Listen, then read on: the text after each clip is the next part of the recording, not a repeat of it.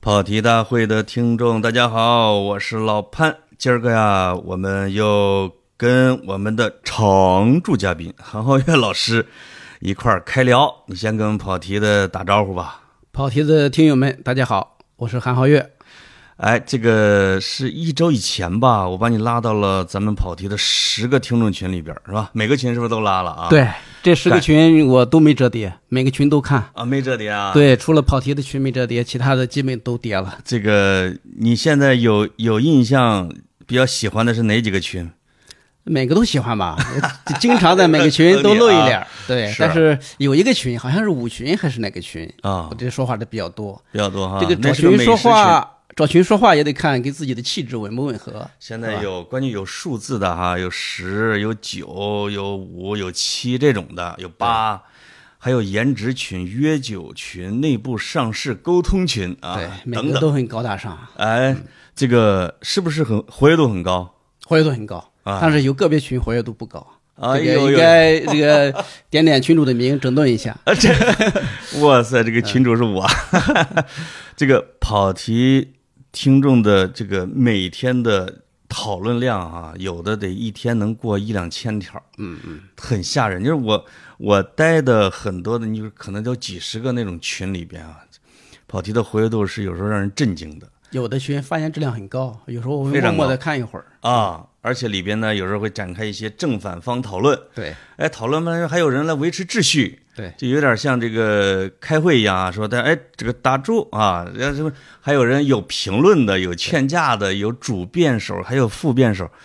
这这我这个质量实在是太高了啊！氛围也比较好，就是很少有红脸儿的，大家都是还在比较理性的发言特，别是吧？哎呦像早期的论坛发言一样。是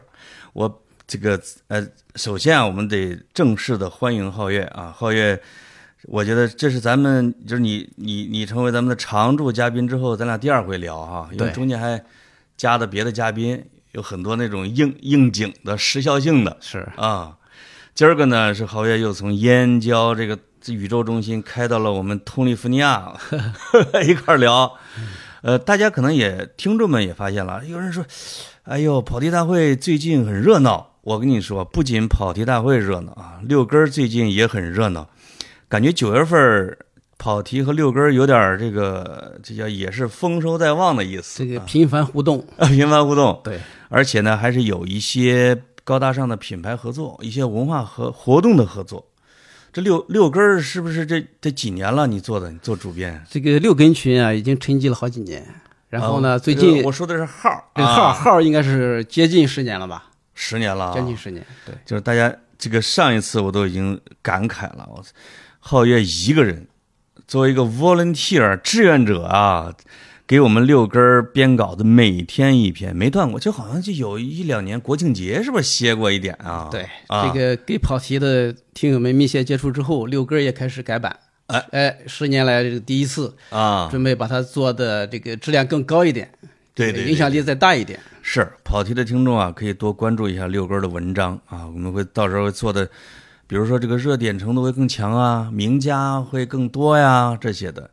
呃，另外呢，也再一次的啊，邀请我们跑题的听众入群啊，加入跑题的听友群。就我这两天已经跟皓月放了我跟皓月绿茶跳的霹雳舞的视频。呃，经常发点红包，因为有有一些文化的活动和互动，未来可能还想邀请李支书、跟皓月老师、跟我做直播啊，就是在群里边做直播，大家互动，想把这个群给建设好。大家呢就需要我们跑题的听众，你除了单方面的听之外，你还可以加入群来参与讨论或者观看讨论。那么入群的方式呢，就是跑题大会二零二呃不对，跑题大会二零一九啊，这样的一个这个这叫什么？这叫是添加微信，我在跑题大会全拼二零一九，呃，因为你只有活跃了，才会有一些这个特别好的品牌啊或者文化的活动啊来找咱们合作，这影响力会越来越大啊。主要是这个。再一次邀请大家，我上一期节目的时候邀请大家入群，效果非常不错，我们争取啊，把我们的群都给撑饱了，把人给搞满了。哎，这样我每天我和皓月啊，每天跟大家一块儿聊天的时候，劲头会越来越大，是吧？对，比如我们哎经常发点霹雳舞啊，是这个朗诵诗歌呀，没哎错，你上次发一段这个语音朗诵诗歌，哎，哎水平相当高。哎呦哎，我反复听了三遍，我这个声音的磁性相当厉害。锄禾日当午。 哎，我准我准备搞一个什么啊？咱们不是后天要去武汉吗？对，那就几十口的文化界的人都会到黄鹤楼那儿转啊，参加一些活动。我准备在咱吃饭和玩的时候，就拿着咱们这个录音机，录一下，就是录一下。中秋节给跑题大会的听众，这个背一首你最喜欢的诗。对，哎，你我绿茶、砍柴、刘源这些，我们的嘉宾很多啊。这个别背一首了，啊就是大家记忆力都在下降，拿着手机读一首就可以。我觉这得个主可以要考验大家的这个嗓音和情感投 入度，是吧？你要背的话，背一半背不出来，多尴尬。任他们自己选对择对，哈。自己选择我。们做成一个类似于诗词大会的专题，这要是加起来能搞上呃接近一个小时这一期，啊，这个嗯这就好玩了啊！因为你难得这么多人在一块儿凑，对，啊，我甚至还可以再拉着谁再录两期的，是对吧？好，那我们就进入正题啊。这个呃这两天我们被两件事刷屏了，嗯大刷屏是是是一首歌是吧？瓦依娜的大梦，对，小刷屏呢是亚运会的霹雳舞进入竞赛项目，他们现在还没比呢，好像啊，还嗯十没月六还号到七号比。就啊，你你已经看他我们的搜了搜了这搜了个比赛啊时间，对，专门要关注一下。对对对对，就是我我咱们几个已经跳起来，因为我跟黄健翔啊，这个在那个直播里边，我不是已经跳了吗？啊，接下来可能这个这个直播也会继续，里边也会再出来。那么我觉得这两件事一下就让我跟你咱俩就怀旧了不少。哎，小城的口味到底是什么样？小城的流行史，因为霹雳舞是我其实赶的是尾巴啊，嗯可能你赶到的也不是那种最最流行的时候，但是我们都经历过，所以到底我们经历过哪些流行，哪些比较好玩儿？那还是先从乐队的夏天开始吧。我没可以看啊啊我没看啊。哦这个乐队的夏天前两季我都看了，尤其是第二季。第二季播出的时候正值暑假，嗯我是在老家的呃这个房子里边，啊，因为也不出去嘛，在对，家里边用一百二十寸的大银幕哦看乐队的夏天。现在回想起来，确实一段挺美好的经历。那这份美好的这个感受也是乐队的夏天带来的。哦，那为什么这个第三季一直到大梦才火起来呢？对我觉得和这个大环境的变化有关系，因为在疫情期间哦啊，你确实没有什么娱乐方式。不是这个，我以为这个大梦是这个今年娱乐下第一期呢。没有，应该是到第四五期才出来一个刷屏的吧？哦，前面那几期没想是吧？嗯对，我是在微博上发现了这首歌，然后迅速的想转到朋友圈，结果微博那个格式呢，转到朋友圈不是太听起来不是太方便，嗯然后我就在视频里面搜索了一下，搜索了一个一个摇滚号，嗯，然后这个发出来之后，然后迅速的看到这首歌在当天晚上刷屏了。那我这个我得插一个问题啊，就是前两季有什么歌在这个节目里面特火的吗？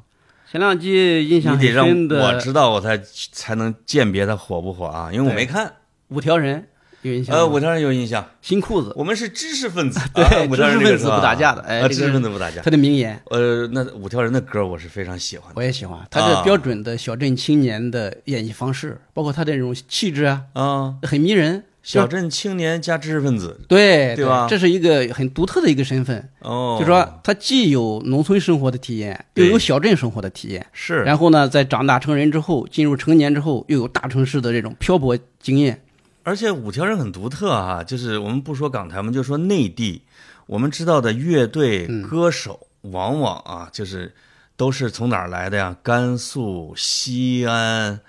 呃，你你比如像唐朝啊、黑豹啊，往往是北方人多，大高个儿。而且是经济不发达地区多。哎，你像这个贤良，这谁啊？这是，这是这这谁唱的呀？这贤良的，贤良，我知道这歌，这个名字记不住。我我把我把人名字，包括许巍，包括对郑钧，对是吧？这个都是有一种黄河谣的感觉。对，真正说从云南，云南是走少数民族风情的。嗯你说从港、这个从福建和广东过来的乐队反攻北方，是北伐成功的，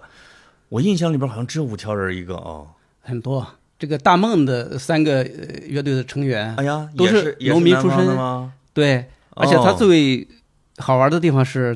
他回去种地，在种地之余唱歌，哦，就是说哎呦他首先是个农民身份。啊，啊，在这个日常的工作完成之后，然后再去作词作曲啊，在这再去编曲，再去表演。怎么办？是这个歌吗？对对对，你听了吗？这首我是歌被动的听了好几遍啊，真的太好了。我是循环听了十多遍了。我跟人还是一直在辩论，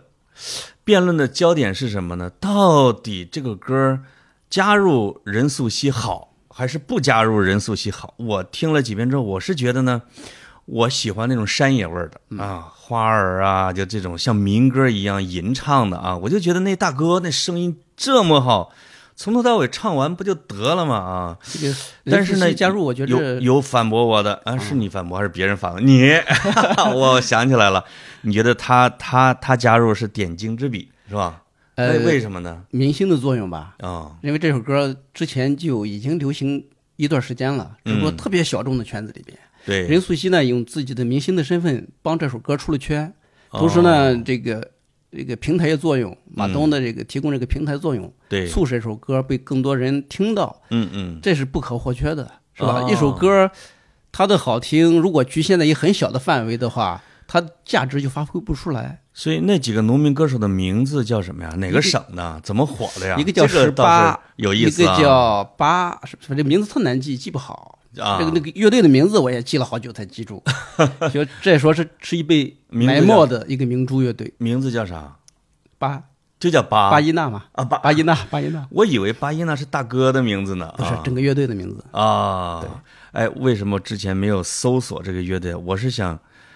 保持原生态，就是你传到我的耳朵里边有多少的信息，我就说出多少信息，嗯，对吧？他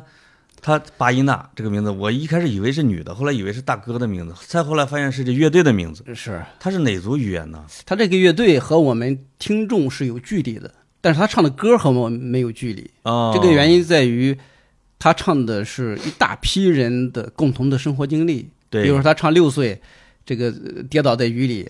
爸爸很生气，妈妈很着急。哦，这个其实就是好多在农村生活过的儿童的一种童年体验，对嗯包括十二岁这个去上学，离家几十公里，害怕丢了钱，害怕生了病，对，这个不知道该怎么办。哦，这也是这个在九十年代父母出去打工，留一批孩子在农村，对也是共同经历。嗯嗯，就是嗯他这首歌从六岁唱到八十八岁，可能是六千万北漂人的共同生活的一个缩影。唱这么多年呢，唱对唱到八十八岁，那不是得万字长篇吗？呃，七分多 钟嘛，呃很简单，但是他很精炼的概括了一个普通人的一生。我我嗯但是如果你没有农村生活经验，对或者说没有独自作为一个孩子独自生活过的话，啊你可能对他就没有感觉。我也看到朋友圈里面有些朋友对这首歌就好好无感，对它流行哦起来莫名其妙。那这个就体现出来了不同的圈层，啊，那这个对是对对生命的那种感受是完全不一样的。虽然在他小众的时候我没听过这个歌啊，但是呢，当这个朋友圈刷啦，这个视频放的时候，我完整的听完这一遍的时候，还是很感动的。就是他的首先声音这些就不说了，声音真的非常的质朴，对是吧？很原声很，清亮，对很干净，嗯对，另外他的歌词里边，就是他的歌词里边像呃荷马史诗的唱法，我觉得就是呃游吟诗那种唱法，他没有那么多的规则，是也不押韵，是吧？就前面就说完之后，然后说完这个，哎，这个年龄段的困境，然后怎么办啊？怎么办？这一生就唱着唱着就这么过去了。像我小时候听的那老人拉着弦子在唱《老来难》，我就是那个意思他的歌词很简单，啊很简单。但我觉得可贵的地方在于他的这种情感的灌灌入，哦，就是他是非常的把自己的内心内在的东西唱出来，对。而且加上这个简单好记的这个旋律，哎呀，而且把这种情感表达的很充分。是他不是说表达到一半或者百分之七十八十，他是百分之百的，就这个不丢损、不损耗的送到听众的耳朵里面，这个很难得的。咱俩聊这么多这个大梦啊，这个但是呢，我们还是不敢把这首歌给插到我们节目里边让大家去分享，你们自己去听啊。搜一下，对，因为这首 歌太火了，我们插进去，我们这个可能版权都受不了。对，那这里边就有一个问题啊，就是你刚才说了一个，你觉得它是一个小城审美的一个体现，嗯，大城市可能无感，你你确定吗？啊，嗯大城市的，比如说和我们同龄人，他如果在北京出生长大，在上海出生长大，他会对歌词所讲述的这些故事、嗯，经历是是找不到共鸣的，哦，因为他们可能很难去有这样的这样的一个一个一个体几验。十里路去上学走找不到家，这个这个体验就没有。对，包括对啊在吧呃是这个二十八岁谈谈恋爱认识了个姑娘，哦在，街上遇到了她的姐姐，她对姐姐这个于是就吃了个饭，这是，歌词写的简直朴素到了极点。哎，嗯我发现，但是呢，她姐姐问她有没有房，有没有车，哦，这这些东西，其实，在大城市里面，年轻人基本上是不太会遇到的。我发现这也是流行音乐的一个特点啊，就是不管是中国的，还是比如美美国的，还是什么，它往往是从小的群体、小的城市或者是底层开始流行。你不管你像街舞吧，是吧？你像那个 rap 吧，就是说唱这种的，它是从黑人社群里边起来，或者说甚至再往前，恨不得布鲁斯这种从这个老黑人奴隶那儿能能起来，后来慢慢的就成为主流音乐的一部分。咱们国家是不是也是这样呢？就是至少《大梦》这首歌，先是从田地里边，田地乐队是吧，小众，对，然后引入大众流行音乐的大平台，对成为一首刷屏的歌曲。那你觉得大城市跟小城市在流行方面承担的这种力量，以咱们的经历来看，谁厉害？我觉得这种流行文化对县城的小镇青年的冲击更大，哦，对吧？呃，过去大城市和县城接受一个流行的电影啊，一种流行乐，好像跟现在一样也是同步的。比对，如说以这个一九八零年代那个《霹雳舞》为例，哦，对吧？那个电影引进它是全国一块儿放的，对，对吧？就是小城青年和一线城市的这个青年同时接受了霹雳舞，嗯嗯。那么，当大城市霹雳舞已经被淘汰的时候，在县城里面，霹雳舞还正流 行着。这是一个特别有意思的现象。我觉得从哪儿有点像是一个终止呢？我我上学大学的时候，那时候《泰坦尼克号》，嗯，突然间出现了全国范围内从不管是从北上广深，然后到县城，大家都在看《泰坦尼克号》，是全国的年轻人同一哭啊，为对是吧？为肉丝和尼克，呃，不是杰克。那么在之前，刚才你说了一个特别重要的一个流行现象，就是阶梯式落差的那个，就是因为那个时候没有互联网对，啊，甚至可能连比如说中央台它都不会去播这个东西，而只能通过一个电影一集一集的播放或者是什么之类磁带的流行。那霹雳舞，实际上我听我看张小张小舟在聊这个东西啊，也是一个朋友，他是研究音乐的。他说霹雳舞、disco 这种东西，disco 是从欧洲法国先来，霹雳舞从美国先来，已经在欧美流行了一大段时间，然后到港台，嗯港台呢再传到内地，内地先从广东、北京这些地方，然后再往二线，再往三线，到咱俩那谭城和濮阳的时候啊，嗯可能已经比人家晚了有四五年了。对，这个其实这个时间的时尚的流行落差很大的，这个但是霹雳舞为什么这个年轻人会喜欢？因为哎它呢带来一种新的街头文化。在霹嗯雳舞进来之前，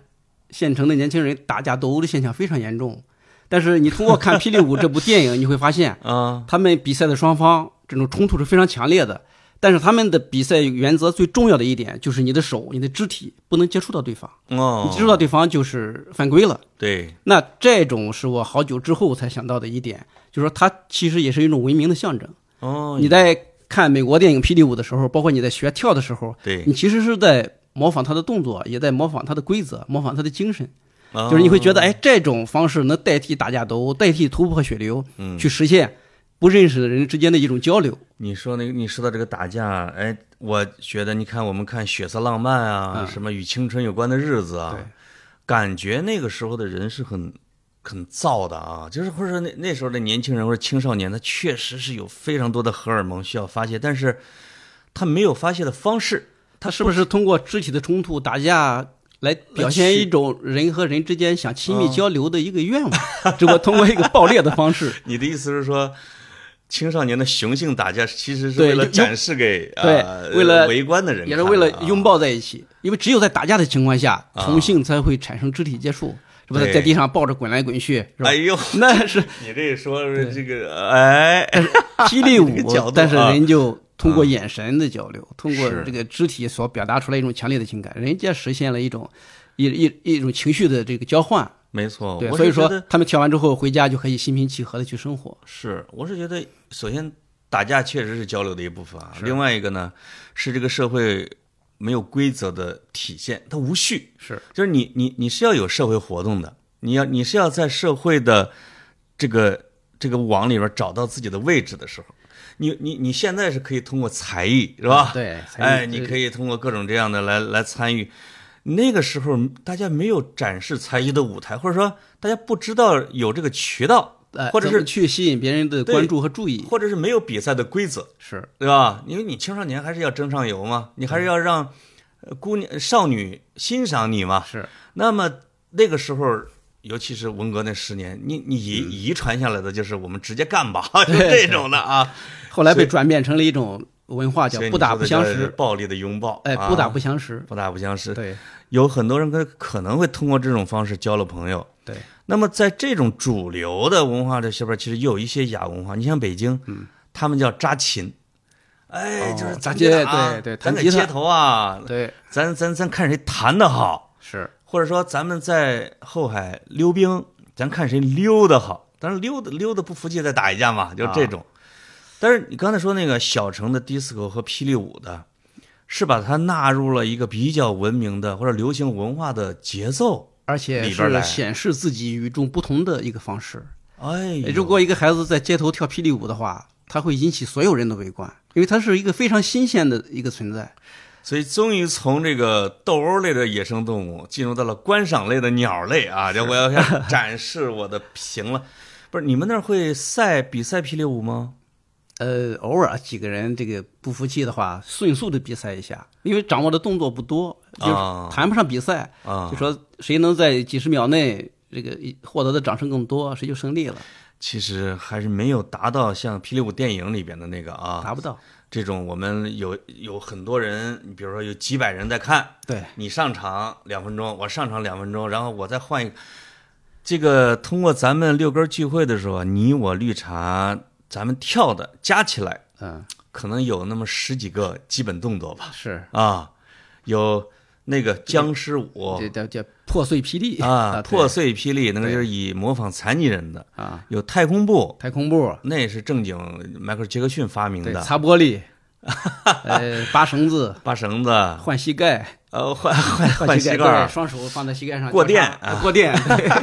过电是当时很流行的，啊这个手指嗯大家都会两下子至少啊，嗯，当然，我们年轻的时候跳肯定比现在要好得多。哦，我们那天吃饭只是临时起意，对，早知道要表演的话，有摄像的话，会在家练一下，这个效果会好得多。你你加上配乐之后的霹雳舞的片段，我发到了我啊们足球队群里边儿。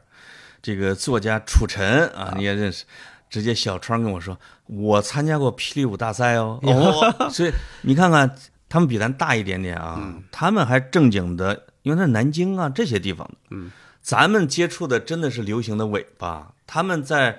大中型城市里边儿有可能会要规模水平确实要比咱们高，嗯嗯，在霹雳舞流行的时候，我还真不知道大城市那会儿流不流行。咱我们视野我们这个井没底有之蛙看到的太啊少。那肯定流行啊！以对以但是我的感觉啊，在霹雳舞之后，你知道又流行什么吗？啊流行摩托车。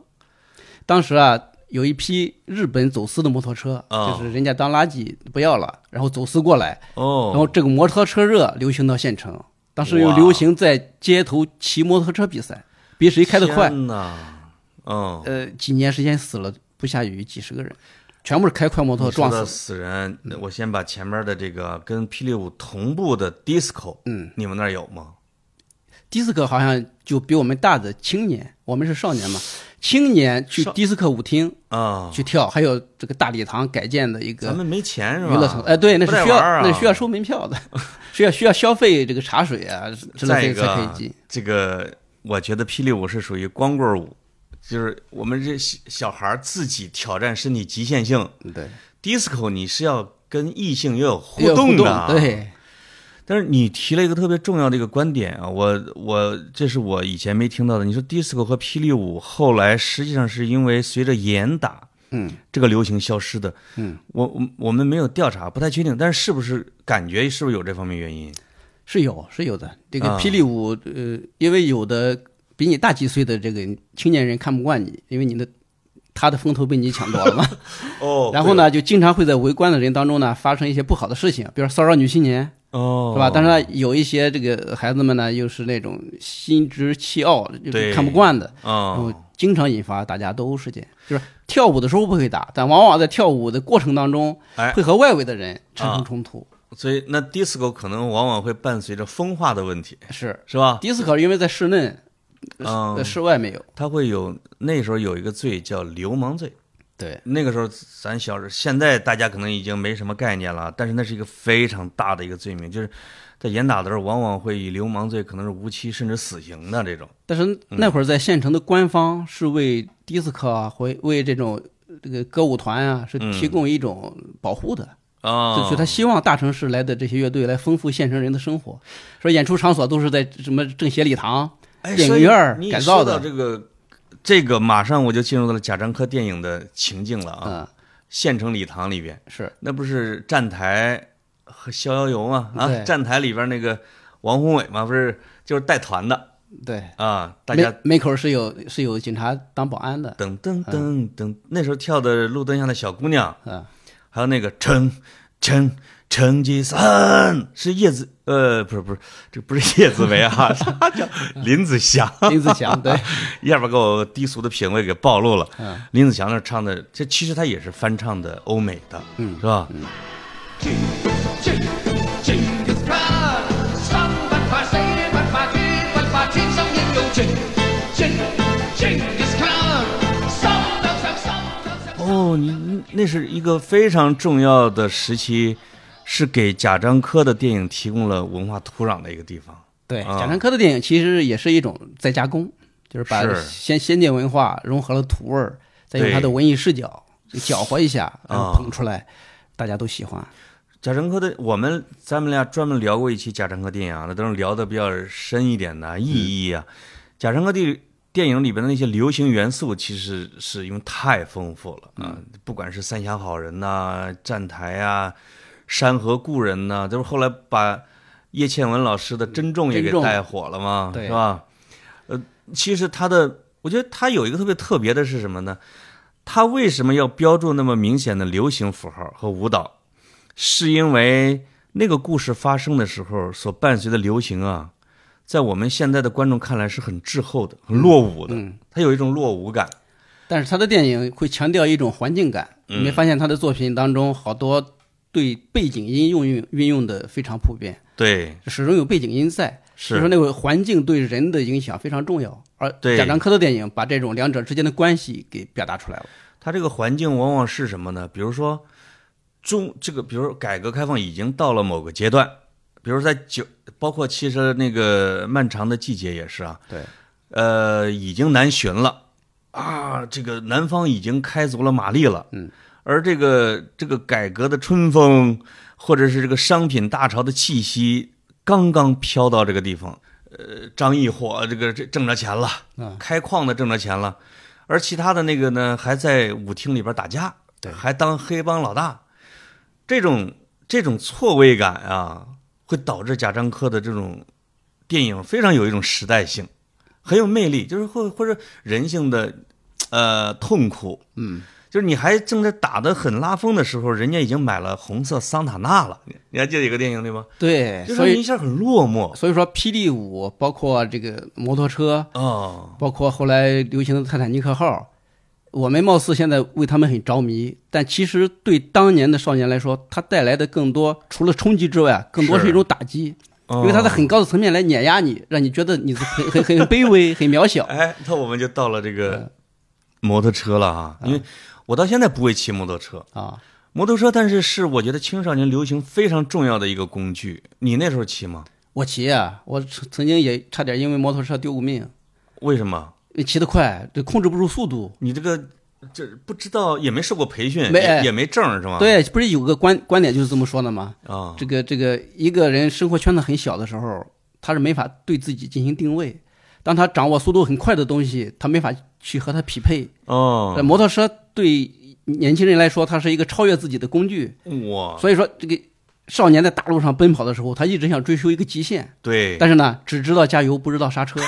说经常干到沟里，弄到墙上去。这个我都，真的啊我对我都都经历过。戴戴戴头盔吗？没有，哪有头盔？那戴头盔是个很羞耻的事情。只戴墨镜是吗？，对，啊，然后呢，带带姑娘吗？带姑娘，后边带姑娘，哦，然后大家来比拼谁摩托车后座的姑娘最漂亮，那哦那是一个人实力的象征。会把姑娘一块儿给拍墙上吗？对，有有，经常哎的。，我我这两年老听说还飙车的年轻人，因为他们太快了啊对，会出现了人命。那个时候，其实人们是呃历史不会记载小城青年开摩托车的那种东西的，是而且会喝完酒，酒直后接驾就驶，直接就进沟。对，那个那时候的伤亡率高吗？骑摩托？死亡率非常高。那会儿也没有交规啊，也没有啊查酒驾啊，这所有通通都不存在你。是你你被伤的最猛的时候有多狠？呃，就冲到沟里昏迷了半小时吧。但是因为你冬是自天，己是吧？我自己，然后冬天穿着浑身的厚衣服，哦这个没有外伤，没有擦伤，只不过这个昏迷了，一个急转弯没转过来，直接干到沟里。哎，青少年经常会昏迷半天，若无其事就走了，对对对那种的脑震荡其实都已经晕了啊、其实就是控制不了自己，你估计当时你的速度得有多快，肯定是八十到一百迈，但是路况又不咋地，是吧？路况很差，而且尤其是好多路陌生的不知道的那些路况。哦，嗯那摩托车这个流行的消失是被什么给迭代了吗？ 是被人给碾碾压了吗？呃，后来可能就是交规查的严了吧，就是不太、哦就是你现在这个各个城市里边也有查这个炸街的，对，对吧？还有啊，就是那时候我我买不起啊，摩托车多少钱？我现在突然哎呦，那会儿得得得，也好几千呃，旧的好像得五六百吧，新的大概一一一两千，我只能拿我爹的工资来核对一下，啊五六百，九二三年那会儿，九九四年的时候，九五年的时候，我妈我妈妈的工资是四百块钱，哦，嗯做一个小学的呃后勤的啊、工人，那一那也就是基本上就只能买一辆二手摩托。二手对，主要是二手的。你新是的靠开录像厅挣着的吗？呃不是这个不知道怎么弄的，大家抢的，这个不是呃也也 不是也不是，反正女这朋友个给的。这个这个嗯半买半半千账，这这搞了一辆摩哦托车对。民间的分期按揭 啊，对让我是吧？我我过，然后再还你另外一半儿，就这种的。对，那车跟摩托车之间从价钱上是有个巨大的鸿沟，是吧？我是记得那时候的桑塔纳、什么富康、捷达都得二十万、十万。三十多万，对天，那得那时候万元户都买不起的，对。单位只能那时候单位可能是先有。但是他后来开了车之后，基本上懂得控制速度了，基本上开车年龄就到了哎，开车很少有出事儿的了，啊因为知道这个开得快带来的后果有多严重了，再一个，开车跟摩托车的危险系数还是不一样的。不一样，对，摩托车就是一个大肉蛋呢， 就是比较肉包铁嘛。啊，真的叫肉包铁啊！那而会儿这且嗯个还有流行一句话叫“要想死得快，就买一 脚踹一脚”，踹哎，摩托车要踹一脚嘛，对，哦，那儿有有什么哈雷啊？你们山东有木兰，木兰对，木兰已经是不拉风的，木兰那个是踏踏板板了儿踏板了就是女士摩托，这个男孩子是不太屑于开的。是有什么什么重庆那时候，反正摩托多一些嗯啊，钱江还有江铃，江铃，嗯对，钱江摩托，我有一个大学同学，我有一次见到他，这个他家是开封的，嗯，他这个夏天穿大裤衩子，他啊这个腿肚子这儿内侧一大片烫伤。哦，呃骑摩托烫的，我说你怎么回事儿啊？他说你不知道啊，你你没骑过摩托？我说没有。啊，他说你不知道那个排气管子啊，就骑到最猛的时候都红的。对，他他说我这一歪吧， 我我被摩托车砸上了。他说砸上之后呢，这个没折，但啊是烫着了。哦，那一两百斤的摩托啊，你知道现在上海特别流行这个机车女性，啊，什么叫机车女性就是穿皮夹克，开着很贵的摩托车，啊？然后在上海的街头，可能有着沪 A 吧，那牌子很贵的，什么叫哦？呃，就是你抖音上经常看到，嗯好多开车的这些男士们去去去去打招呼，哦，呃，上海街头很多，这是一我觉得这也是一种复古，特别帅，哦这个就是那造型很是帅吗，哦。那把头盔啊什么这都戴好哎，了，戴的很好，然后背后背着一个带字幕的包，呃哦什，么这个这个打上各种可爱的话语，留下自己的这个电话号码，我成了一 种流行哎，了它啊，成为制造浪漫的一个方式。就是很多的这个这个白领女性，嗯，她希望通过这个在街上骑机车的这种方式，对，来来来来凸显她的一种呃对生活的一种新的认识。哎，摩托车在我们内地确实又成了一个新的流行的一个趋势哈、因为它没有车那么贵，它同时呢，它又没有把人包在里边儿，它能展露一种美。挺贵的，上海他们骑的都是二三十万起，哎哦 我我孤陋寡闻了，是这哦真是一辆车现在的非常价流格行，在北京好像很少见，就专属于上海的一个街头文化现象。我我上次看到机车女孩儿搭讪这件事儿，还是《狂飙》里边儿，哦，你看那个那个那个高启强骑了个小电摩嘛，对对， 旁边有一个姑娘，她男朋友开着摩托，她就后边还拍了拍高启强的头盔啊对那是对摩托车，是高启强小电车，俩人后来在饭馆里边还碰见，一看这黑帮老大，对，吓坏了。那也，他其实那是零几年，也也是当时的这种流行哈，对，嗯，你发现汽车和摩托车这种交流一直没有断过，是，就是说，当一个人开上汽车之后，他以什么样的心态来看待社会，看待周遭；嗯，当一个人骑上摩托的时候，他又有什么样的眼光来看哎待呦？其实是他们之间互相是有交流的。没有摩托车骑过，成了我的一个大遗憾。后来在学校操场踏板儿骑骑过几圈木兰哎啊就觉得是不解渴，也就算了。咱说到了 disco 啊、霹雳舞啊、摩机车呀、就这种，都是挺带有一种野性的一种东西啊。这这个包括迟志强的《铁窗泪》，铁肠类，刚才你提到了一下子啊，对铁窗泪其实是对这个运动的一个结尾，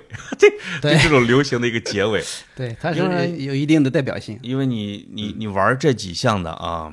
玩的段位越高的，你有可能就比如说进去了，因为它需要钱来支撑，虽然不需要大笔钱，但是需要少的钱、小的钱，是但是呢，有时候只能通过非法才能获得。你是。通过那会儿通过正常劳动，你是没法拥有你梦想中的东西。哎，现在想想那个时候这几样的流行啊，像是真的一种先锋，因为。后来为什么他们就是事先有时候会被缉拿啊，或者是被伤害，或者是说被迅速的之类的淘汰？感觉就真正那个时候玩流行的，嗯，他确实你要么就很新锐，嗯，非常勇敢，你对而且你标新立异、特立独行。我我能在大街上跳霹雳，对我能去 disco，其实有一种新新锐青年的那样的一一一一种劲头来，是吧？而且那会儿呢，对迟志强这样的所谓的负面人物，大家并没有什么样的反感，反倒被他歌声中所表现出来那种监狱生活以及他的人生遭际，是有很让人着迷的那一部分。对，他觉得那是一种自暴自弃也好，或者说是对生活的一种反抗也好。对，那会儿的年轻人反而觉得像迟志强这样的这个没有什么没有什么值得去鄙视人家的。是。现在想想，你看那时候小城的这种先锋青年啊，像你啊，是吧？像这样的，他实际上是特别难的，在街道，比如说像楼梯往下滚动的球一样，从西从欧美到港台，到大城市，到小城市，然后再到他们这儿。对而绝大部分的年轻人、普通人，实际上是并没有对享受到这些娱乐。对，是吧而且这个除了这他在些，呃上嗯学，他在老实干活。除了这个机车呀、这个霹雳舞之外，还有一种很文学的东西，诗歌也很流行。哦，呃你看这个《对漫长的季节》里边，嗯那个你青年人读诗，自己写王诗阳读诗啊，哎是吧，那也是那个时代的孩子们的一个共同的爱好。哎，咱俩聊《漫长的季节》的那一期的标题叫“给《漫长的季节》打一个响指”啊是，这你啊起的标题，那就是一句诗啊，是啊，那是一句真实的诗歌的一句儿，是吧？是。哦现在想想，七零后这一代还是挺幸运的。啊，这该接触到的这种文学啊、艺术啊，还基本上都接触到了，可能比较浅。我但是发现最就是你接触到的这个底线啊，你得至少是一个小镇青年，嗯，呃，或者你至少是个县城青年，农村也可以接触到，农村你只能它只听不过电台、呃电台、电评台的文学节目电台评书啊这个露天电影，还有流行歌曲，已经那会儿准确的到达了农村了。就再偏僻的农村，迟志强是有的，我跟你说啊，这这个个张强是有的，对，准确的到达农村，它是一个什么概念啊？就是当然是要随着时间，呃，我们村儿第一个买电视的是开杂货铺的吧？第二个是电工，我记得啊，这村里边可能看来比较有钱的，买录音机的，买录音机的，对，买双卡油漆录音机的，我第一我唯一听到的是我在我姑姑家听的啊我姑姑我我我我我二爷那是村会计啊，就是、是吧？都是村，你看从村干部，从万元户，从这个先先富起来的这一部分人里边，散落下来了一些流行歌曲。那个时候我听什么呢？石小倩，嗯，听这个成吉思汗，听什么？我们为了寻求美排成一条队，对啊还，有那个什么机智歌手张帝，呃张帝，哎 对呃，张还有张强是吧？嗯路灯走过咖啡屋，路灯下的小姑娘，对，还有恼人的秋风。我记得，哎，我六费翔，我五六岁的，的时候，我啊对五叔骑着自行车从我们村儿到隔壁村儿到我五婶那村去，对，他骑自行车带着我在后座，啊他唱的就是《恼人的秋风》。然后为当时，什么一阵恼人的秋风是吧？对，这个嗯当时我对他的印象就是，我说我五叔这个青年太时髦了，我长大也也要成为这样的时髦青恼年。人的秋风，你呃看那会儿就他说他又像诗歌，是啊又是流行乐，那会儿你觉得他一个农民唱这么这么这个这个这个柔情的歌，你会觉得有种差异感，那种差异感特别迷人，我跟你你会说啊特别的向往。他和这首歌之间那个巨大的空间里边，你想进入到那个空间里，我跟你说，我们以前小时候对风来了这件事情，嗯，你要么说，哎呀，这凉快啊，凉透了；另外一个就是妈浪烟动地了，吹了。啊 对，就你什什么时候从一个人嘴里边说这么恼人的秋风，让我吹来了我的烦恼呢对？那是文艺就来了，是吧？流行来了。我后来啊，因为后来爱看张飞和费玉清的什么流行节目、综艺节目，嗯，后来又听了阿爸，就是 A B B A，就这种，我才知道恼人的秋风的流行路径啊，是非常具有典型性的。他是先到了咱们小城和村儿里边儿嗯吧，这是由这个张强啊，以及一一大票我们内地的女歌手唱的。对，结果后来发现，张强、那英、呃刘欢、呃这些人翻唱的都是港台的男女歌手的。对，呃，费翔。后来发现费翔也是翻唱的，也是啊翻唱的是台湾的其他的女歌手的，他在春晚上两首歌都是翻唱，哎，包括《故乡的云》那是文章的啊， 《冬天里的一把火》那也是别人的对，啊，呃，是美国歌曲，是吧？对，他翻的台湾的其他的女歌手，我以为已经到点了。啊，等我到了英国之后，去了那呃去了瑞典那阿坝博物馆，嗯才发现这个《恼人的秋风》的原唱旋律是人家写的，嗯，他传到了台湾。你看这个路径，节奏感就特别强，对。但你会发现，到咱村儿里边了。啊承载这些流行音乐的，包括这些咱说到的几些歌手，嗯，它是承载体是磁带，哎，哎，是磁带。你发现没有？为什么我们对它已经不是那么熟悉？因为磁带这个东西没有了，没它了被它被这个 CD、VCD、DVD、蓝光，包括现嗯在的网络音乐，已经全面覆盖了。就是属于我们那种磁带时代，是是一个特别美好的回忆。磁带呢？你就是这刚才你说一个很重要的一个路径的问题，嗯，就是为什么这中间要隔五六年，阿爸才能换一种样式被村儿里边的人听到啊？被我那时候七八岁能听到，就是因为他先发磁带，嗯，他发完磁带之后流行，然后像这个亚洲的文化先进地区再发行磁带，那边就翻唱，翻唱之后再向内地发行磁带。对，内内地的磁带在一轮儿里一轮儿的，你要经过什么经销商、总代理呀、对对吧？和磁带贩子啊和盗版，才进入到，这是一个传播路径。刚才你说的后后来这个到最后我们再说，那瞬间同步，对，任素汐，这个大梦，可能我们村儿里边的网红早就已经听了很多遍，并且已经开始在某些社交媒体翻唱了。，对，这太快了，是吧？对，就是嗯这个、这个磁带在那个年代是一种奢侈品。那哎，时候我初中同学，这个放学之后经常去一个同学家里边，因为啊他家有这个录音机，是录音机呢，他床头的那个那个那个箱子里装着十几盒磁带。哦，那会儿看到那个眼睛发光，就是那个磁带简直是最美妙的东西。我现在们我们那会儿会有一个基本的技能，嗯对啊就是要要拼磁带，就是听着听着会断 嘛，就跳出来，然后大家都练成了一个一个把磁带剪掉，然后再把它粘一块儿去，再把它卷到那弄一个磁带小盒子透明里胶布。哎，对，找铅笔一转，因为它老是这个鸟了，我们这个北哎，方 你话讲、就窜了。鸟了，你鸟了以后了，你你再停它转不动了，转不动，你就得把它给中间给弄开之后接上嗯。你要不接上只拉平啊，它中间有呃对，啊对对那会儿还有这个卖空白带，啊很便宜，一两块钱买来之后去你喜欢哪哪个呃哪盒袋子，你去那儿翻录一下哎来。呦哎，哎，那是双卡最大的功效啊！，对就是你喜欢的这个这首歌播放，然后那边有录音，对这这一个磁带能收集二十首你最喜欢的歌曲对，其实就那成了反复的一个听大一两拼盘年儿，嗯，啊。那那些磁带呢，经常你比如说正版带，可能听个一两百遍啊。对。有时候那盗版带你听不了多少遍，就这个糊了录像带、这这录音带都这糊了啊！我上一周看见有朋友在朋友圈里边说，我这一墙的呃这个 DVD 啊，谁要啊？随便开价，也没人回应他啊这。个我今年夏天刚把家里这个 DVD 这个人现头在扔了四五四五大垃圾袋，我现在就全是部问扔你啊，就掉是嗯 DVD、VCD 和磁带怎么处理啊？你说的是 DVD 你都扔了 DVD 扔掉了，DVD 是真的啊是零五没人买吗？没有人买，呃卖卖废品很很便宜，呃，几毛钱一你啊斤。只能扔垃圾箱了。对，零五到一零年那个阶段，我我我还在公司上班嘛，那会对儿最大的乐趣是和同事们这个吃完饭喝完酒，然后去三环东三环边上的磁那个那个 CD 店、东三环啊呃 DVD 店哦去挑碟儿。嗯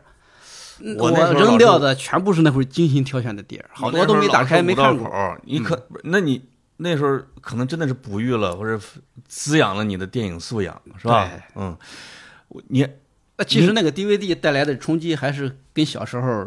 第一次见到霹雳舞啊，第一次听迈克尔·杰克逊啊其实一样的，还是充满了新鲜感，是充满了占有欲，就哇恨不得别人说这个好的片子都要收进来。对就是现在不看，但是我要拥有它。那个时候的文艺青年的 PK 是说你有哎，你有的多少代，多少这个这个碟量哎，是吧碟哎？是这样哎，你要这个经常说，我有三千个碟，我操，这个就大家你大哥你行是吧？你你你你可能忘了一个场景，就是你你家不是住在呃梨园那边吗？对，我第一次去你家的时候，我因为我也刚搬到通州啊，我得拜码头 啊，我就去了你们大镐村 啊，进入大门。这个都是光着膀子纹身的保安大 哥，对对。后来你给我讲大搞村当地的村民， 哦，后来你给我讲，这帮保安经常砍你们业主，对，我靠 啊，经常砍业主，给我笑死了。嗯我说我们小区不砍业主啊，就是有时候会这个，我们业主主要打保安啊，啊是反过来的。我们这边当然是很正经的保安队啊。我在你们家这个看到了贾樟柯的碟，所有的都零在几，年。包括你这次我扔碟，把他的也都留下来了。哎也呦，不你舍得扔你当时跟我说呀，贾樟柯的电影你看过吗？我说没有。他说你必须得看。对，你就想一想这个，我当然我是滞后，很滞后。嗯，再一个我看贾樟柯的启蒙就是从你这儿来的。哦我去，这都十，我觉得十十六七年了吧？哦，啊，从去你们家那儿啊，对那时候还有阿丁啊，跟你们家吃饭啊，对，，喝酒光着膀子 喝，还喝酒啊。对，哇，没想到你这个 DVD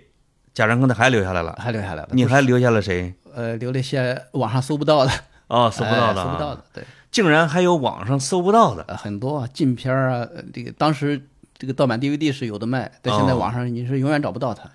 那时候文艺青年之间会来回流通，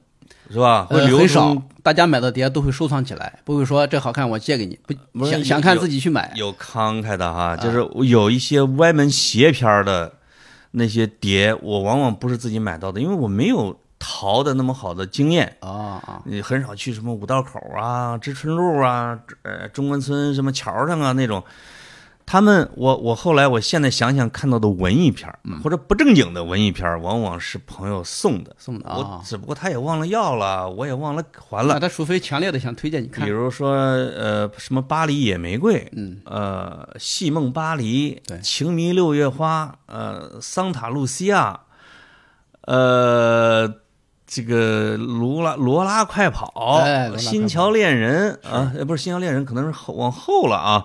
刚才我说还有水牛城六六，嗯，刚才我说的那些呢是半文艺半情色，这么说吧，你就是它再它冷露一点，再冷门的啊电影，在当时你都能找到，呃都能非常找到奇怪。就说欧美的也好，或者是日韩的也好，嗯只要你知道这个片名，你一定是能找到碟片的。现在想想，呃现在我们有时候呃还能看到一些人的怀旧是什么呢？有一些人就是段位最高的那一部分文艺青年，在我们国家或者大城，他毕竟他一定是大城市的啊，这一他会从国外淘发烧碟，是那种音乐的碟，国外的 VCD、DVD，对，他给引进来，他作为一个经销销售，或者是他只是介绍进来，经这个经销商就按照他的这个意见领袖的话，对，就开始就铺了啊，就铺货了。对，那个时候都成批成批的，你就是泥沙俱下，你最后这个营养是什么，全靠个人吸收。对，看个个人的选 择，他没有什么排行榜啊，对，什么史上最佳牛片儿没有。好多这个 DV 店店主就是一个很专业的呃审美上，就是他推荐的都是好东西，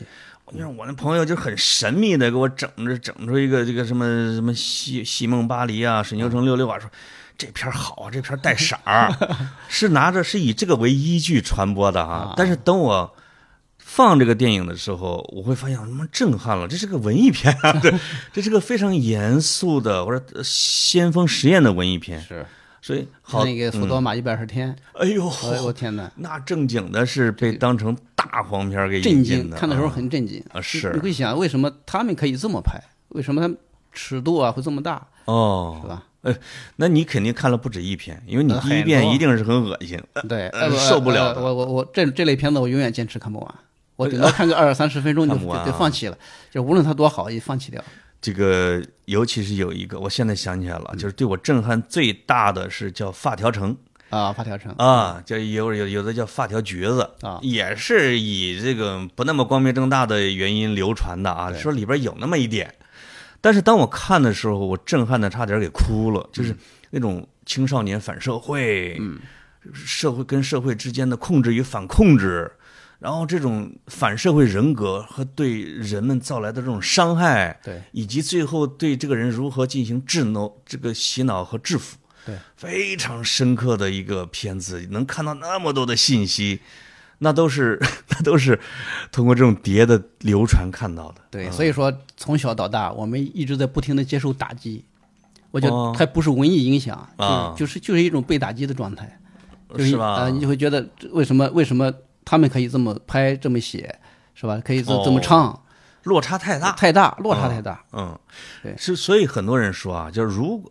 要感谢盗版音乐嗯和盗版电影，对因为这个好多导演我还说，他说他说如果没有那个盗版的时代啊，因为那个时候也没加入什么世界知识产权联盟什么之类的，对，如果没有那个盗版的时代，我们的文化和娱乐是非常匮乏。一代导演，类似于像什么陆川儿啊，就是这种的，像咱们呢，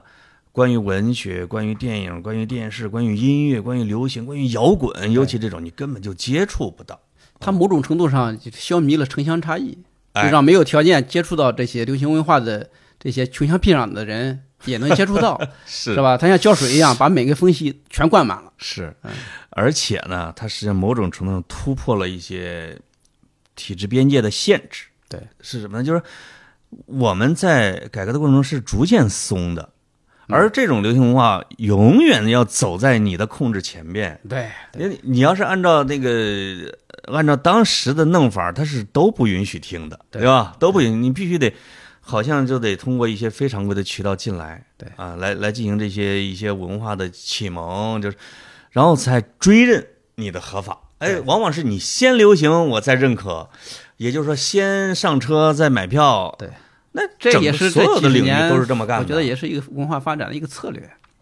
是吧也是？对，这就是它几十给你年来给都你这样空间，对，嗯嗯，几十年来让都你这去样接受、接受、接触。嗯，有一种大家默认的空间，就对，当某个东西被被消失的时候，它其实已经普及了。我觉得啊，这有时候这是咱们文化里边一个特别有意思的一个现象，就是说红灯不代表着你要停，嗯， 绿灯不代表着你能过啊。是， 就是在很多领域里边就出现这个，这个这个很奇异的一种现象是，我带着闺女还有她的苏格兰同学，我这不是带着他们去，呃，青海呀、甘肃啊这种转一圈儿。往往会出现什么叫“此处禁止通行”呃啊，来一个这样的一个牌儿啊，来一个柱儿啊，就我准备过的时候，他们俩就惊呼啊，是吧这不让过，这是。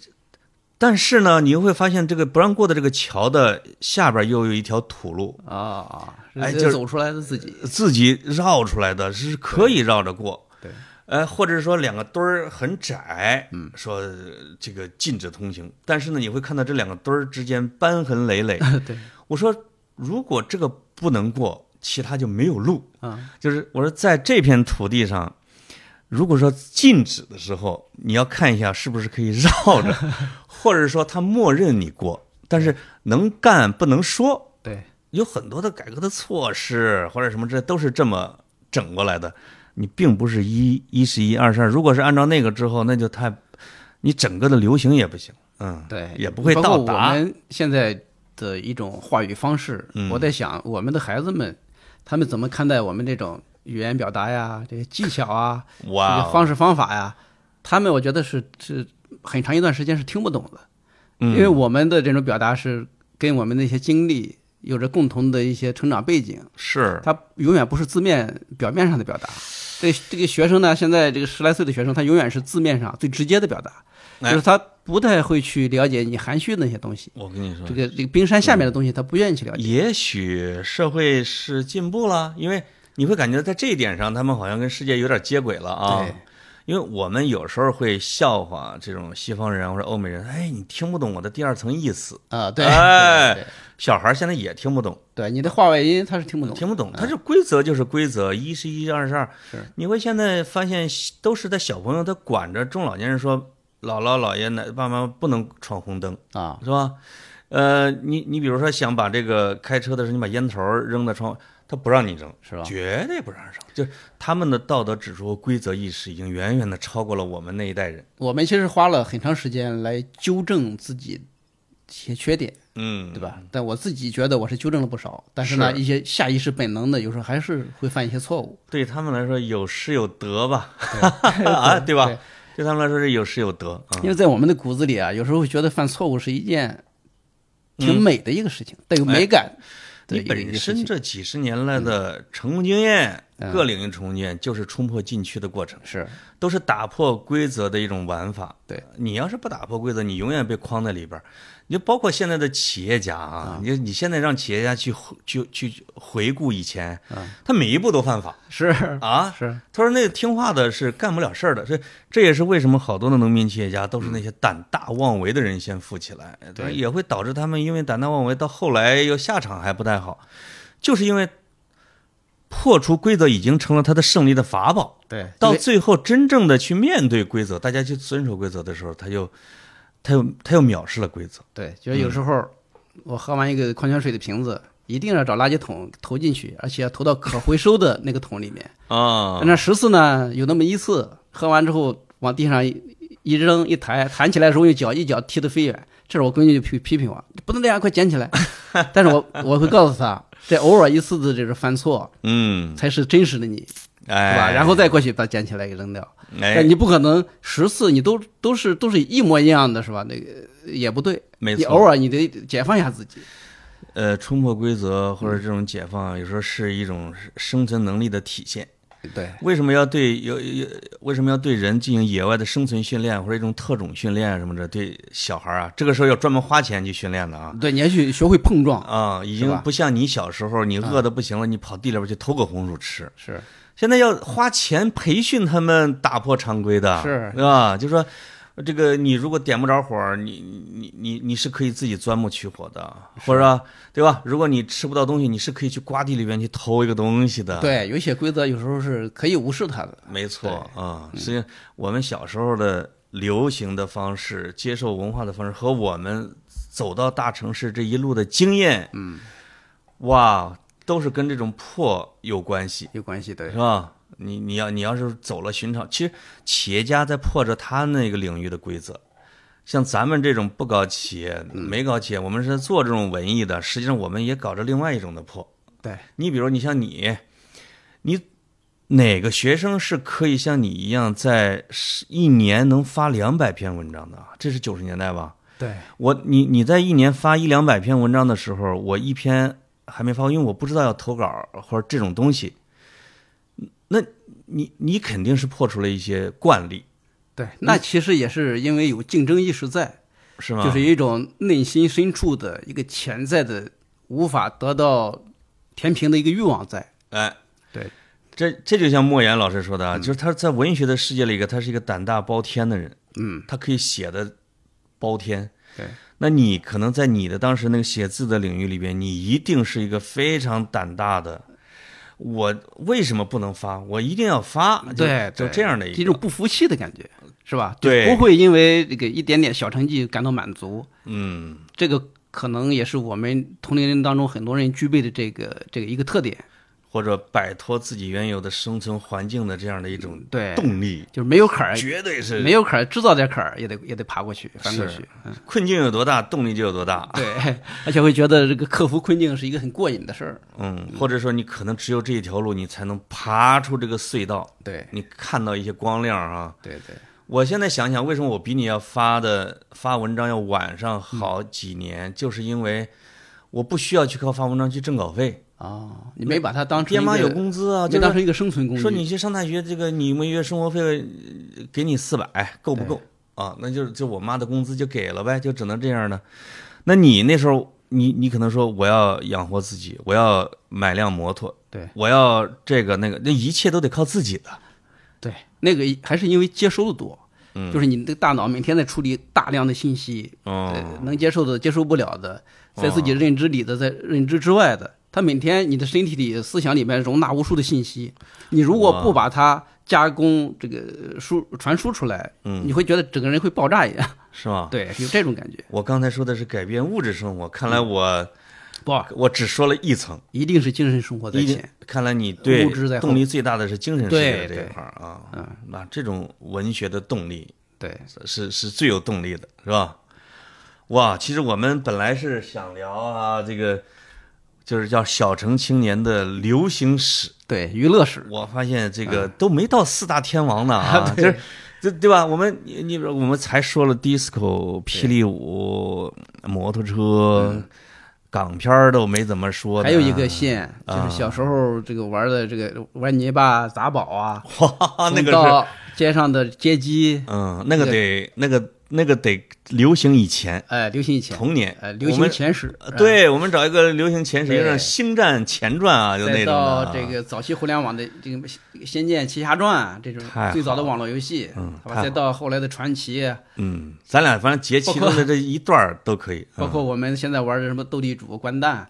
你会发现游戏贯穿了从我们童年到现在，嗯它没有缺席过小城游戏史。我现在不是正在写一个跟我们村儿的书吗？啊。里边就有一个小城这个这个游戏史，尤其是嗯我玩过什么样的游戏？那各种各样的，大家都闻所未闻的啊，打饵啊，灌那不是掼蛋啊，甚至包括自己扎风筝啊，呃，烤东西啊等等。不过你现在嗯玩手机游戏的一个就是出发点是什么？就是打发时间。我不玩手机游戏啊，我就斗嗯你斗你地斗主地。主不是说呃输了两万多块钱的豆吗？呃，呃不连这几千块钱还几行千啊，哦两万多那啊是不可能的啊。但是我从来我不会去花钱去买它的。是吗？我玩游戏也不是为了打发时间，我要我要怎么说呢？我要明白它为什么哦，会吸引我。当我明白它为什么吸引我之后，我就再也永远当不你不会问我碰它了。斗地主这件事儿的时候，我一愣，你知道为啥吗？啊是因为在二零二三年我已经再也没玩过斗地主了。是吧？我大概集中的有三个月的时间，就是就对觉得晚上要去河边遛弯嘛，啊坐在那儿要来一颗啊。啊，那来一颗的时候，你哎，就是这个这个斗地主觉得还挺有意思的。对，我迅速的对这件事情已经失去了兴趣，是。因为但是它我有时候不能会在忍受他杀我太多时间。是我有时候会在几天时间特别着迷，比嗯啊如说这个二十四小时会有十八个小时在玩。对，后来有一次，这个呃转发转发送豆儿，直接把这个游戏链接转发到我女儿的这个这个家长群里面。哦就，刚刚的开学，被人批评了，啊刚刚开学，我直接转进去了。就后后来想撤回已经来不及了，嗯，结果发现。正正正当自己想在家长群大展身手的时候，被群主踢出来了。哦，他说你不能发这种不哎健康的东西、啊哎，这属于广。告，属于这个游戏这个不良诱导。 啊直接踢出来